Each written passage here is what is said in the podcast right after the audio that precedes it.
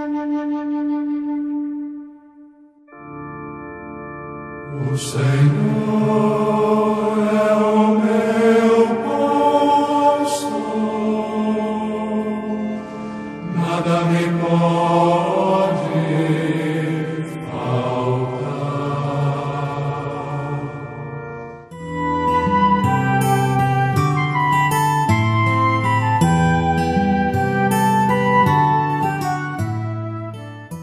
Amados e amadas, já no final deste mês de outubro, chego até vocês, meus amigos e minhas amigas, trazendo meu abraço de irmão mais velho e sempre com a mesma proposta de construir pontes e desistirmos de construir muros que nos separam.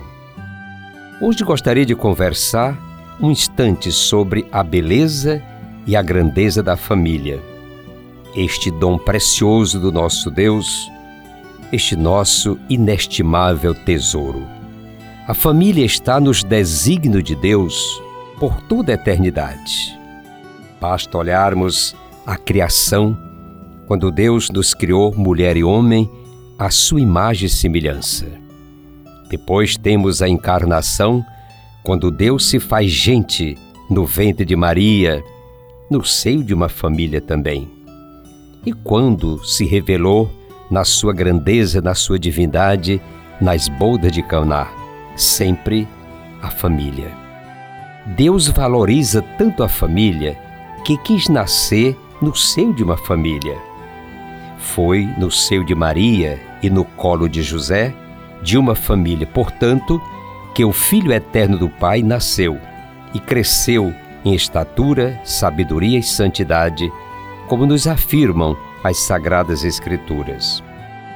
Família, esta pequena comunidade onde podemos viver os valores humanos e evangélicos. É lá que nós nos descobrimos.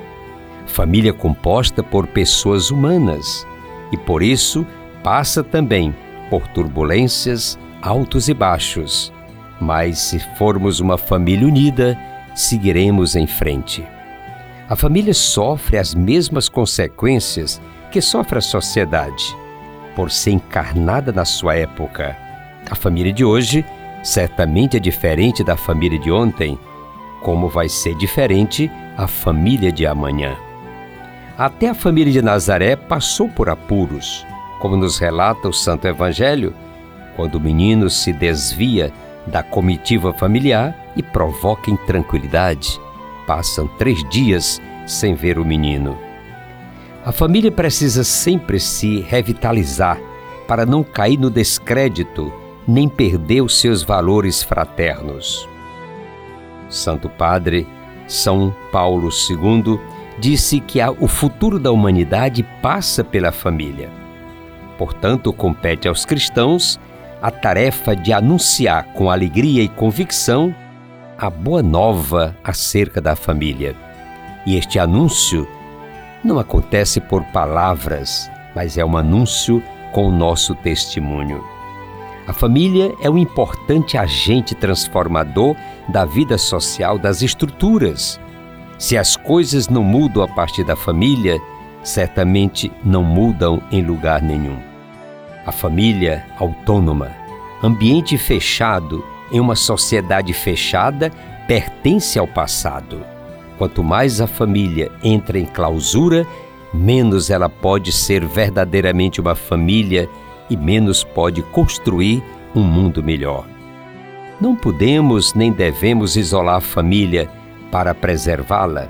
Quanto mais fechada, mais sujeita às intempéries do tempo. Queiramos ou não, a família está jogada no mundo social com suas influências benéficas e maléficas também. Vamos considerar a família ainda como escola de cidadania, de diálogo e de tolerância. Se nós não aprendemos a dialogar, se nós não descobrimos o valor da cidadania e da tolerância no seio da família, em lugar nenhum vamos aprender. Família lugar da mais autêntica catequese, evangelização em temor de Deus, que nós aprendemos no colo da mãe, no joelho dos pais, nós não esqueceremos jamais. É o santuário também do aprendizado da oração, da escuta e do discernimento. Que bonito aprendermos a rezar, a conversar com Deus no seio da nossa família, a escutar o outro para poder discernir melhor. A família, podemos dizer, é uma linda e eficiente oficina de amor. Senhor Jesus Cristo, vivendo em família com Maria, tua mãe, e com São José, teu pai adotivo, santificaste a família humana. Vive também conosco no nosso lar e assim formaremos uma pequena igreja pela vida de fé e oração, amor ao Pai e aos irmãos, união no trabalho, respeito pela santidade do matrimônio e esperança viva no dia da eternidade. Tua vida divina, alimentada nos sacramentos, especialmente na Eucaristia e na tua palavra, que anima e faz o bem a todos, de modo particular aos pobres e necessitados. Em profunda comunhão de vida, nos amemos na verdade, perdoando-nos quando necessário por um amor generoso, sincero e constante. Afaste dos nossos lares, Senhor Jesus, o pecado da infidelidade, do divórcio, do aborto, do egoísmo, da desunião e toda influência do mal e do demônio. Desperte nossas famílias vocações para o serviço e ministério dos irmãos, em especial vocações sacerdotais e religiosas. Que os nossos jovens, conscientes e responsáveis, se preparem dignamente para o santo matrimônio. Senhor Jesus Cristo, dá enfim às nossas famílias coragem nas lutas, conformidade nos sofrimentos, alegria na caminhada para a casa do nosso Pai. Amém.